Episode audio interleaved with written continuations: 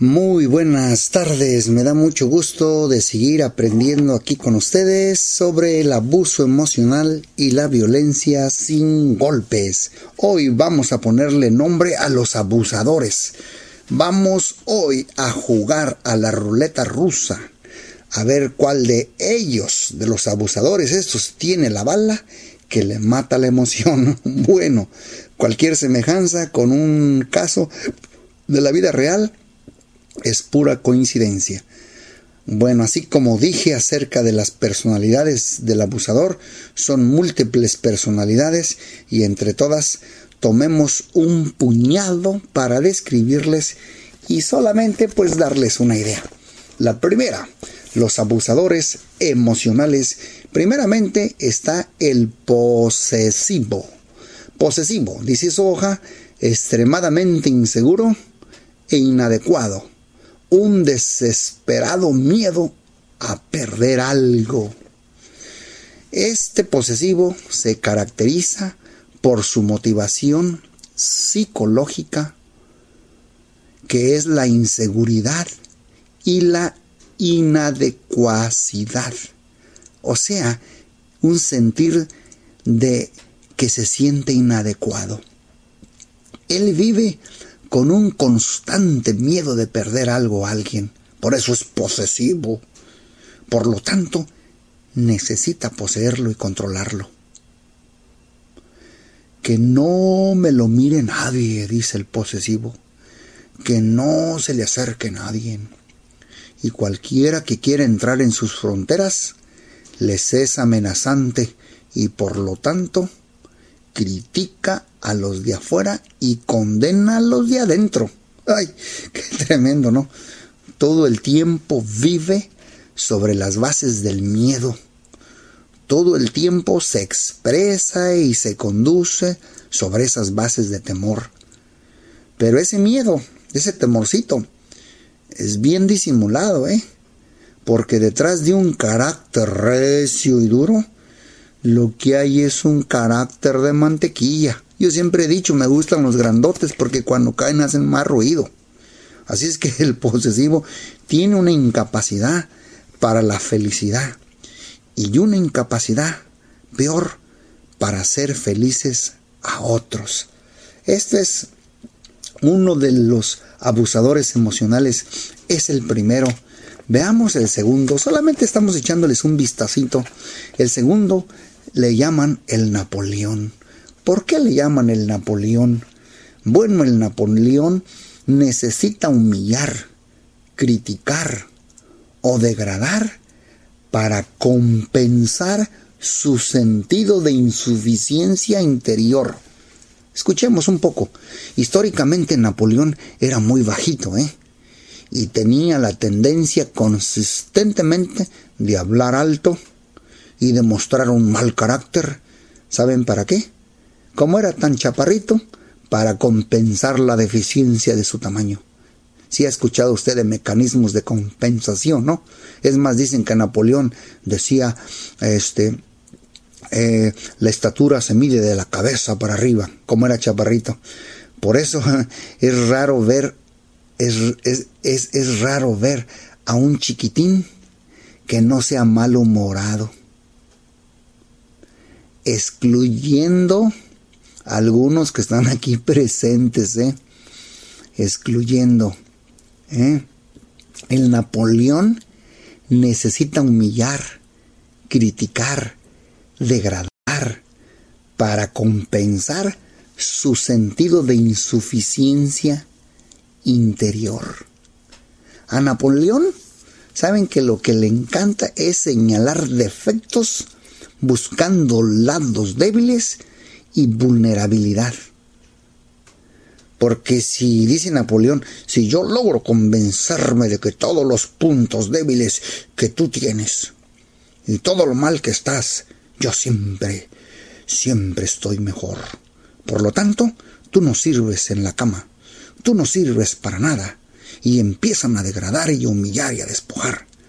Al Napoleón saben que su herramienta principal y fundamental, ¿saben cuál es? La crítica. por una necesidad interior de humillar para poder sentir que es mejor o por encima. Hacen críticas sobre la inteligencia de la persona. Hacen críticas sobre la capacidad para tomar decisiones. ¿Eh? Para Napo, o para Napoleón, pues, para que mejor me entienda, todo el tiempo estás metiendo las cuatro patas. Todo el tiempo te estás equivocando, mano. Todo el tiempo para Napoleón, por culpa tuya es que estamos así. Si tú fueras de la manera que digo, las cosas marcharían mejor. Así es que tú todo el tiempo te equivocas. Y todo el tiempo está humillando, criticando, degradando, humillando, criticando y degradando. ¿Cómo ven? Para compensar, acuérdense, su sentido de insuficiencia interior. Ese es Napo. Ese es el abusador emocional número 2. Vayamos al 3. Recuerde, el primero es el posesivo. El, el, segundo fue Napoleón. Y el tercero, fíjense nomás el nombrecito, el aplanador. ¡Ay! El aplanador. Como ven, este individuo se lleva por delante todo lo que agarra, es como un tractor, como una máquina así que tiene así como esa que limpia la nieve, que todo lo que está por delante se lo lleva. Este no discrimina, se lleva a todo el mundo. Este no discrimina, no a todo se lo lleva, no importa lo que tenga que hacer, como insultar, humillar o la barbaridad que tenga que hacer o decir, lo hace por eso se considera el aplanador. Y saben una cosa, déjenme les digo algo. Aquí están los abusadores físicos. Aquí están los asesinatos pasionales. Porque la gran contradicción de este tipo en el caso extremo del asesinato pasional y el suicidio es que es este que yo no quiero compartirte porque me das la sensación de control y de sentirme adecuado, lo que yo necesito. Y si acaso, fíjate bien, no estás conmigo, no vas a estar con nadie. Así es que, ¡pum!, te liquido, te mato. Pero luego que te liquidé, me doy cuenta de que acabo de destruir mi sentido de control propio. ¡Bum! Tampoco puedo vivir y me mato. ¡Wow! Estos son los asesinatos pasionales. Esto es enfermizo patológicamente. El aplanador es capaz de aplastar físicamente o emocionalmente a la persona. Para el aplanador, sus necesidades deberán ser satisfechas. ¿Cómo creen? a toda costa. Toda costa, todas sus necesidades para el aplanador deben de ser satisfechas, porque si no, cuidadito con el aplanador, ¿eh? Recuerden que en el aplanador, aquí es donde se encuentran los abusadores físicos. Y saben una cosa, hablando de abusadores físicos, hay dos tipos de abusadores. Uno le llaman el pitbull. El pitbull es como el tipo de perro ese que le llaman pitbull y el otro le llaman el cobra. Fíjense que de los dos, el más peligroso es el cobra. El pitbull, déjeme le digo algo del aplanador, que es un abusador físico. El pitbull es el que grita, confronta, hace ruido, te voltea, arrastra. Es, es como un perro, pitbull. Ah, la ira la expresa, la tiene. Ay, pero el cobra, el cobra, ese no avisa, ese nada más espera el lugar, el tiempo exacto para poder abusarte físicamente y hasta liquidarte. Yo recuerdo un, un, un abusador cobra que le mandaba mensajes a su víctima, a su esposa. ¿Y saben qué hizo una vez? Sin palabras, salió por el garage y le pasó por encima del carro al perrito de la señora. Cuando la señora llegó al garage, vio al perro aplastado ahí. Y el mensaje, ¿saben cuál era? tú vas a ser la próxima. Tú vas a ser la próxima. Si no te dejas controlar. ¡Wow! Que Dios nos ayude y nos guarde de todos estos abusadores emocionales. O si alguno de nosotros lucha con este, este tipo, debemos de veras pedirle a Dios que nos perdone y que verdaderamente Dios nos sane lo más profundo de nuestros corazones. Porque el aplanador es capaz de aplastar físicamente y emocionalmente a la otra persona. Para el aplanador sus necesidades deben ser siempre satisfechas a toda costa. Vamos al número 4, el controlador. Ya vimos el posesivo, el Napoleón, el aplanador. Ahora vamos al 4, el controlador. Son exactamente 7. Vamos en el 4. El controlador es otro abusador emocional. Este es el boss, el mero mero. Este necesita sentir que es el, el chief, el jefe. Sus más elementales caprichos y tonterías deben ser satisfechas. Usa herramientas de castigo. A veces promete, pero no cumple. Necesita ganar siempre. Siempre tiene la razón. Siempre. Para el controlador, si él dice esto es plástico, pero realmente es metal, él lo hará sonar hasta con el dedo y dirá es plástico, escuchen, es plástico y punto. No irá más a ningún lado, nunca se equivoca el controlador. Necesita, escuchen, necesita, necesita es la palabra clave que define su temperamento y personalidad. O sea que necesita estar en control. Porque la necesidad de él es obsesiva y ciega. Por lo tanto, no escucha razonamientos, ni convicciones, ni conversaciones realistas de tú a tú. Así que no pierda tiempo en sus conversaciones con el aplanador, porque según él está bien, tú estás mal, todos están mal. Y no es porque el aplanador no quiere escuchar, es por una convicción interna, interior, falsa y ilusoria de que él está súper bien y que todos están súper mal. Recuerda que es el controlador y que necesitan que su voluntad sea obedecida. Necesitan ganar siempre. Si no controla, se siente indefenso. Este es otro abusador emocional. Vayamos al 5. El antisocial. El antisocial. Vamos en el 5. Este va dirigido a espantar a todo el mundo del ambiente que controla. Por eso es antisocial. Va dirigido a espantar a todo mundo. A todo. Empieza indirectamente lanzando críticas. Hasta que llega a la prohibición total. Un ejemplito, déjenme les cuento un ejemplo. No te quiero con fulana. No quiero que hables por teléfono con sutano. O con mengana. O con perengana. Según el antisocial, él siempre te va a decir, es que es por tu bien. Según, es que esa amistad no te conviene. No solo, no solo lo hace con amigos, tuyos o vecinos, también con familiares. También allí lo hace. Y su propósito, ¿saben qué es? Aislar a la gente totalmente del ambiente. Uy, y de las fronteras que controla, donde él no se siente amenazado, porque vive con un constante temor de que alguien le abra los ojos a la gente que controla. ¡Wow! Por lo tanto, ¿saben qué? Intenta quitarle credibilidad a todo mundo, aún hasta el pastor. Cuando sale del servicio, encuentra, encuentra 20 críticas al mensaje. Lo dijo por mí, me la tiró a mí, lo dijo por esto. Encuentra 20 razones al mensaje.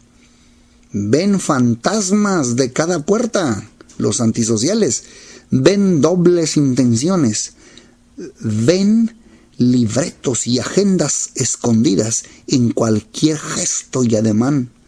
Siempre se sienten amenazados. Todo el mundo les da derechazos y bofetadas, porque él se encarga de dañar el ambiente y ponerlo pesado. El antisocial no sabe bromear, le caen malos chistes, las risas, las bromas, todo, porque es un antisocial. El antisocial, todos están mal, menos él. Así es que prohíbe amigos, familiares, seres queridos, etcétera, etcétera. Este también me recuerda como la película de Durmiendo con el enemigo. ¿Recuerdan? Que según la película allí, este, el autor de la película parece que era Julia Roberts con un hombre allí que era un, era un, este, era un abusador físico, emocional, sexual, en todos los aspectos. ¿Cómo la aisló? Parece que la tenía por allá lejos, sin amigos, sin nada, les cortaba las llamadas, la incomunicaba. Así es que el antisocial, todos están mal, perdón, menos él, y prohíbe amigos, familiares, etcétera, etcétera, etcétera. Veamos el número 6, el narcisista. Narciso, narcisista. ¿Recuerdan ustedes del narcisismo?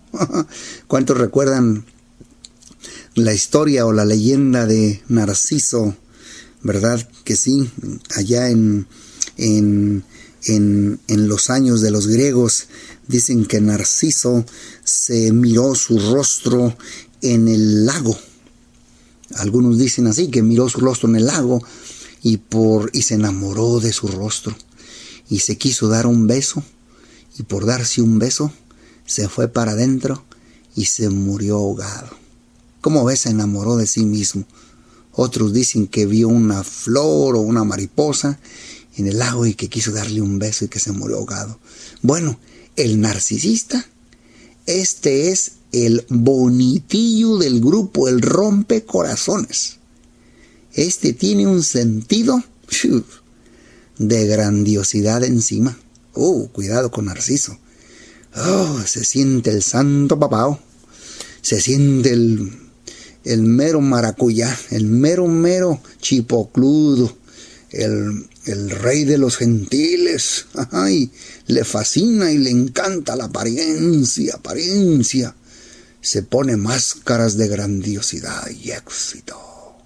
Si tiene un Lexus o un carro o un Mercedes, un Camaro, lo pone frente a la casa para que lo vean aunque no tenga comida para sus niños, ni calcetines en, ni calcetines en la cajonera, ni tenga leche en el refrigerador o en la nevera. Pero sí pone ahí el carro que lo vean. Pura máscara, pura apariencia es el narcisista. Sus conversaciones giran alrededor de sus grandes logros. Es un echón habla de sus contactos y conexiones, que tuvo conexiones hasta con Pancho Villa y con... Ay, ¿te imaginas?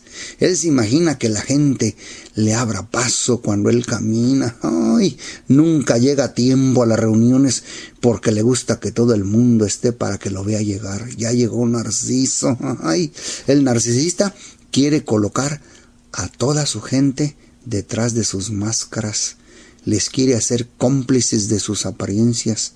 Por lo tanto, a veces los sienta para ensayar el libreto de lo que tienen que decir. ¿Cómo ven? ¿Cómo ven? Híjole, ¿cómo necesitamos verdaderamente a Dios?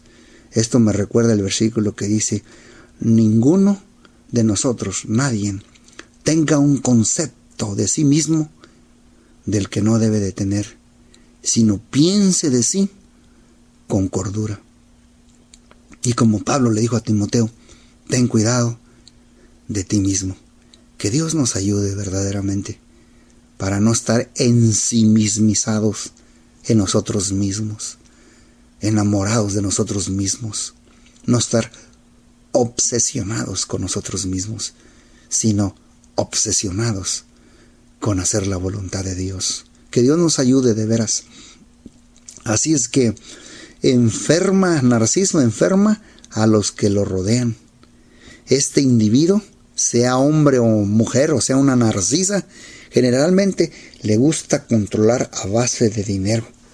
El dinero lo da a pura cuentagotas y cucharaditas, ¿eh? Le gusta tener el control de la cartera, que me pidan, que me busquen, porque yo tengo el control aquí de la billetera. Si su compañera quiere estudiar o trabajar, es una amenaza. Dice, no, no, no, no, no, no. No, siempre tiene una buena razón para que no lo haga. No, yo soy tu proveedor. Tú dedícate al hogar. Tú dedícate a los niños. Porque él siempre quiere tener el control. Pero su razón real es controlar. Escuchen, su razón real es controlar, la de Narciso. Que tú no crezcas, que tú no te desarrolles, que tú no madures, que tú no edifiques. Narcisista, narcisista. Este individuo también le hace sentir a, ella o a él que él es lo mejor que le ha podido pasar en su vida. Tú no encontrarás a nadie como yo. Yo soy lo mejor que te pudo pasar. Te sacaste la lotería conmigo. Son bien arrogantes, ¿eh? Ay, Dios mío. Este orgullo apesta delante de los ojos de Dios. Yo lo digo por mí, que Dios nos ayude verdaderamente.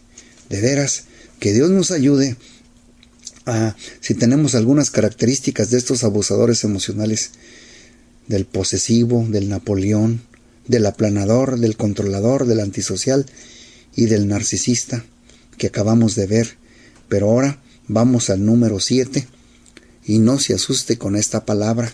En el número 7 se le conoce como es, eh, estoy hablando de abusador emocional, como el doctor Jekyll y Mr. Hyde. Jekyll se escribe J-E-K de kilo, Y-L-L. Jekyll, pero se pronuncia Jekyll. Y Mr. es una M-R punto. Hyde, H-I-D-E. Dice Jekyll y Mr. Hyde, si usted ve, son dos. Es un cambio en conductas extremas. Es difícil para la víctima identificar sentimientos reales. Veamos al doctor Jekyll y a Mr. Hyde. Este individuo, este individuo tiene cambios patológicos. Sus conductas son extremas y confusas para su víctima. ¿Saben por qué? Porque este tipo tiene cosas buenas. A veces es muy dulce, mieloso, amoroso, bien comprensivo, dispuesto al diálogo, regala de sí, juega con los niños y uno dice, qué bonito, por fin, ahora sí. Pero ¿saben qué? Dos días después, ah, llegó Mr. Hyde. o sea que primero estaba mostrando al doctor Jekyll pero ya se va el doctor Jekyll el bonachón y llega la personalidad de Mr. Hyde. Todo lo que edificó Jekyll, todas las horas que edificó con el diálogo, con el juego de los niños, con lo amoroso, con lo dulce, en horas lo destruye. Y hay una contradicción constante en el que enferma a los que lo rodean. Lo que pasa es que sus conductas en sus cambios no son graduales, ¿eh? Uh, qué bonito fuera de que Jekyll a Mr. Hyde es gradual. No, no, no, no, son extremas, rápidos, extremos, rápidos. Así como la ciudad de Chicago, dicen que es una ciudad extrema, tremenda, ¿no? De repente está frío y en dos, tres horas, ¡zum! está bien caliente. Y entonces está frío, luego bien ventoso, bien ventarrón, ¡wow! Y así es la personalidad del Dr. Jekyll y Mr. Hyde, son extremos. Y lo mismo es complaciente hoy como destructor y, dictador mañana. Y dice la víctima, ¿qué pasa? Es un romántico por la mañana y un humillante y pedante por la tarde. Todo mundo vive a la expectativa de quién es hoy, o el doctor Jekyll o Mr. Hyde, y casi nunca se logra identificar qué es lo que desata el cambio. Yo creo que los que viven con el doctor Jekyll y Mr. Hyde dicen, pero ¿qué le pica a este? ¿Pero cómo? Si estaba requete tan dulce y ahora está tan salado y desabrido porque todo el mundo vive asustado. ¿De qué será hoy? Lo que hará, qué le hará explotar o cambiar. Y un gran problema entre muchos de este tipo de abusador es que como tiene cosas buenas y cosas muy buenas, le da pena entonces dejarlo y salir de allí a la, a la víctima. ¿Por qué? Porque encuentran buenas razones para permanecer y seguir con el abusador aunque las malas sobrepasan las buenas, pues por mucho que sea. ¿Y saben qué hace? Ahí se queda. Pero déjame decirte una cosa. Déjeme decirle una cosa. Aquí le voy a decir cuál es el problema acá entre nos. Cuando la estructura emocional de una persona se somete por acumulación de golpes sostenidos como en el boxeo, hay un knockout que viene por la fuerza de un golpe. Pero hay un knockout que viene por la acumulación de golpes, donde a fuerza de pasar muchos rounds con pequeños golpecitos arriba, abajo, al hígado, al estómago, arriba, abajo, pequeño golpecito arriba, la quijada, abajo, arriba, abajo, arriba, abajo, primer round, segundo round, arriba, abajo, arriba, abajo, acumulación de pequeños golpecitos. Acuérdense que hay knockouts de un solo golpe, pero no, no, no. Este knockout son que a través de los rounds, a través de los años, meses, a la víctima le van sacando el aire, le van sacando el aire, se van sacando el aire y sin mucha fuerza, pero te van sacando la energía te van sacando el aire, te van sacando la energía, te corta la respiración, te corta la respiración emocional y aunque estés consciente, las piernas no resisten el peso de los años. Y te vas, ¡pum!, para el piso. Un knockout por acumulación de golpes. Escuchen, hay víctimas que no son noqueados por un golpe, se noquean por acumulación de golpes, insultos, palabras, ah, amenazas, esto, la otro, golpe tras golpe, degradaciones, golpe tras golpe, igual que las depresiones, ¿verdad? Que no son el resultado de un evento precipitante, sino de pequeños conflictos sostenidos y acumulados, que van debilitando tanto la estructura emocional que se quebran en un brote. Y la gente amanece toda deprimida, diciendo, ¿por qué me siento así? No me pasó nada. No, no, no, no, no, no. Sino que fueron veinte mil cositas pequeñas en los últimos dos años muchitos conflictos no resueltos y el cual caes en depresión. Y así es, así es con, con esta personalidad que te va golpeando arriba, te va golpeando abajo, te va golpeando arriba, te va golpeando abajo, hasta que sabes qué, terminas todo, todo noqueado. Híjole, ¿cómo necesitamos la ayuda de Dios para nuestras vidas?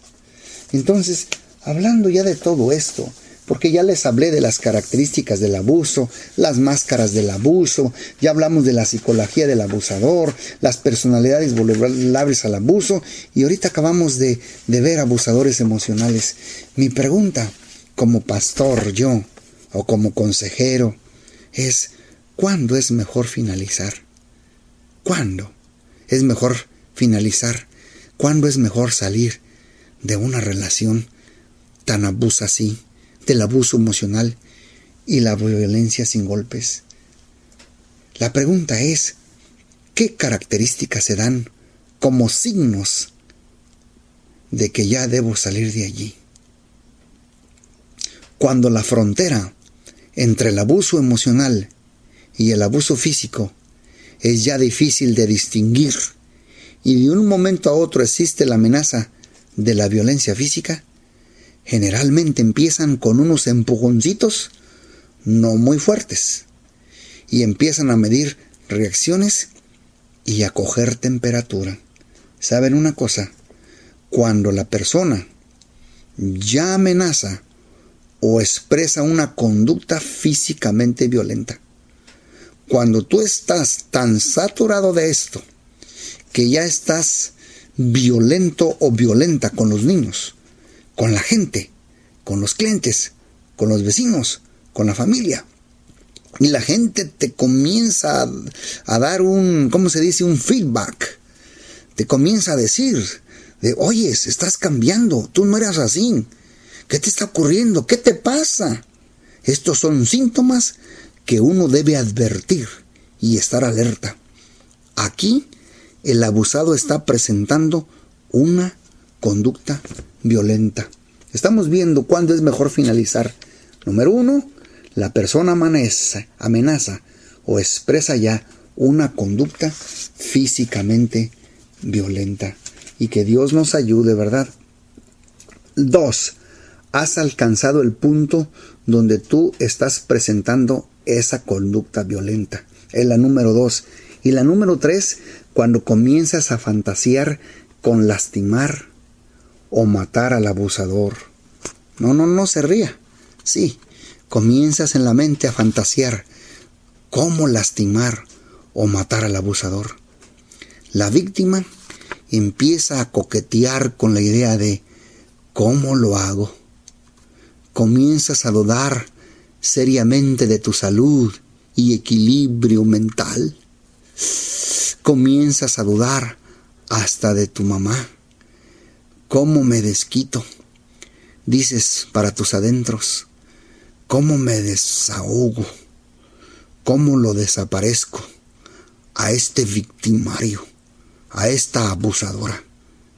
La debilidad de la víctima es tal que uno no está seguro de lo que hace o dice y se paraliza a la toma de decisiones porque vive con el terror de que si me equivoco, lo que me viene es una tempestad encima de crítica y vive asustado.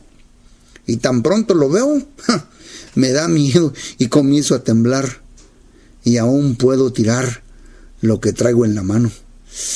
Ah, ahí ya es peligroso. Cuatro, cuando comienzas a dudar seriamente de tu salud y de tu equilibrio mental. Esa es también una señal de que ya está muy deteriorada esta relación.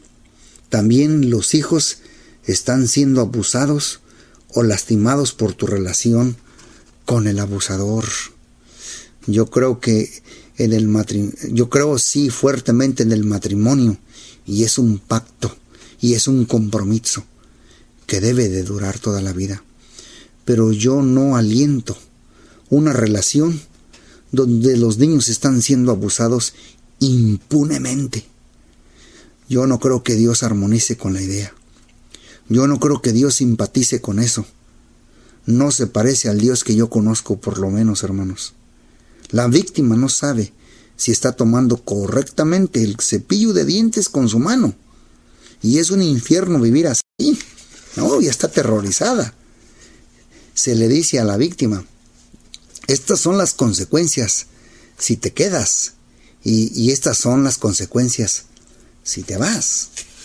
Y aquí creo que, que tu conflicto es entre sentimientos y realidad.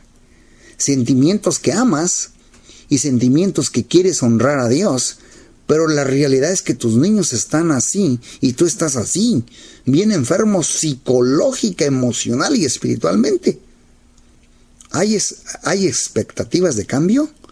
¿Hay conciencia del abuso de parte de la persona? hay actitud de ponerse en función de cambio, más claro no puede estar allí. La decisión es de ellos. Así es que el abusador te devalúa, te devalúa totalmente.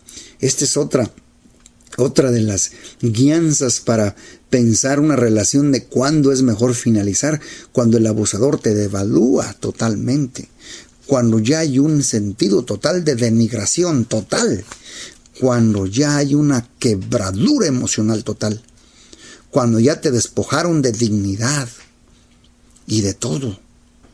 Yo creo que ya de allí hay que salir, pero corriendo.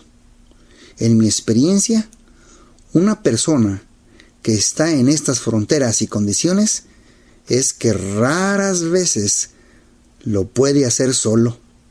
Necesita un, digo una palabra en inglés, input y un feedback.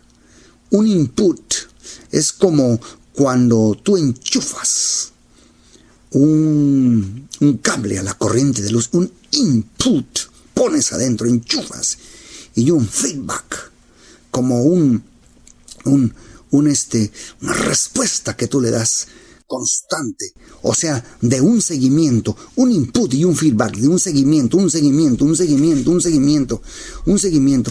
Eso es lo que necesita la víctima, necesita una reinterpretación de sus conductas, porque esta persona desconfía tanto de su propia capacidad que nunca está segura si lo que hizo o va a hacer lo hace bien. Entonces necesita mucho, mucho input y mucho feedback o lo que está pensando que, eh, es lo que debe pensar. Entonces necesita mucha ayuda. Entonces casi uno tiene que pensar por ellos. Casi. Casi uno tiene que tomar decisiones por ellos. Uno tiene que empujarlos y acorralarlos. Solos no lo hacen. No lo hacen solos. Necesitan la ayuda de uno. ¡Wow! ¡Qué tremendo, ¿no? ¿Por qué? Porque los matan interiormente y se mueren gota a gota. Todo esto son unas lucecitas o orejitas en el camino.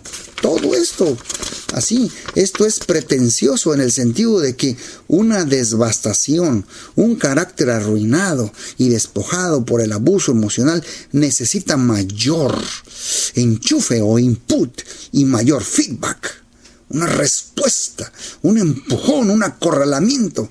Como ya dijimos, son unas lucecitas o orejitas en el camino para, para alumbrarlos, el camino de la restauración. Así es que no pretendo ser la clave para la sanidad, pero lo primero que hay que sanar es la autoestima. Pero no es la autoestima conforme a la psicología humanista. De eso no me estoy yo refiriendo. No es esa autoestima donde te hacen a ti el centro del universo. La correcta definición de quién tú eres no la tienes tú. La tiene Dios acerca de ti. Y en el Nuevo Testamento, las epístolas paulinas están llenas de las cosas que Dios dice acerca de alguien, de quiénes somos nosotros para Él. Y ahí hay un listado bíblico del estudio de esto, que me ayuda tremendamente. Y el internalizar y sembrarme todo lo que Dios dice de mí es el fundamento sobre el cual yo construiré el edificio de quién soy yo. Fíjate bien, ya lo, lo, lo habíamos enseñado anteriormente, el fundamento de todo lo que Dios dice de mí. Déjame te recuerdo dos, tres escrituras. Esa que dice que somos la niña de los ojos de Dios. Que Dios nos tiene esculpidos y tatuados en la palma de nuestra mano. Tú y yo somos especiales para Dios. Tú y yo somos únicos para Dios. Tú y yo somos de gran valor para Dios. Tú eres la niña y el niño de los ojos de Dios. Fíjate bien, la niña del ojo de Dios.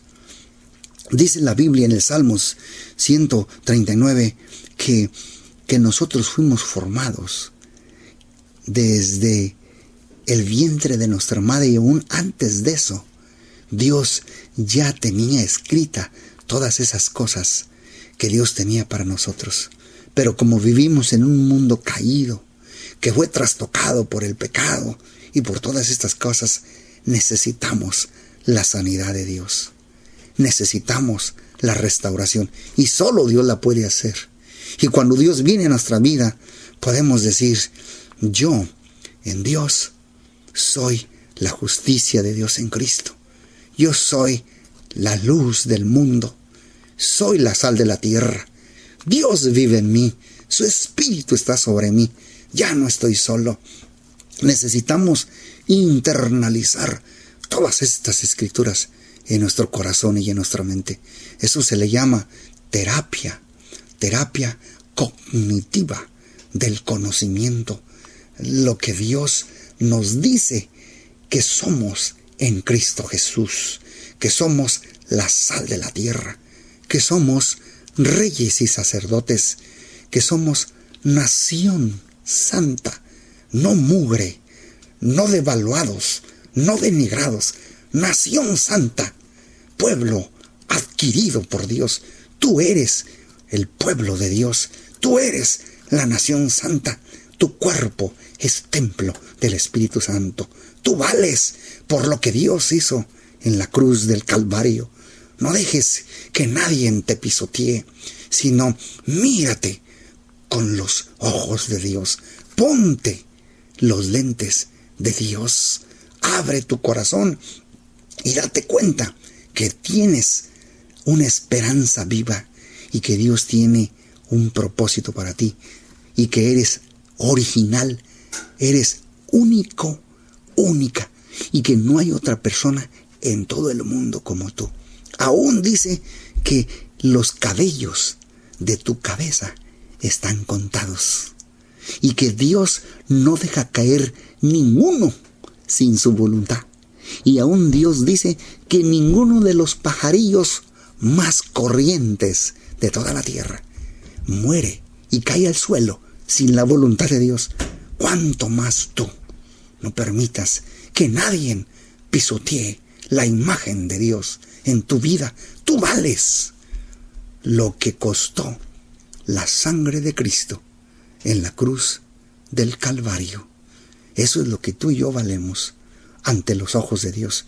Y que Dios de veras nos ayude para abrazar estas gran verdades. Me dio mucho gusto aprender contigo esta, esta plática del día de hoy de los abusadores emocionales y cuándo es mejor finalizar. Nos vemos la próxima plática, porque la próxima plática vamos a concluir el abuso emocional y la violencia sin golpes con el tema restauración del abuso emocional. Que Dios les bendiga muy grandemente. Hasta luego.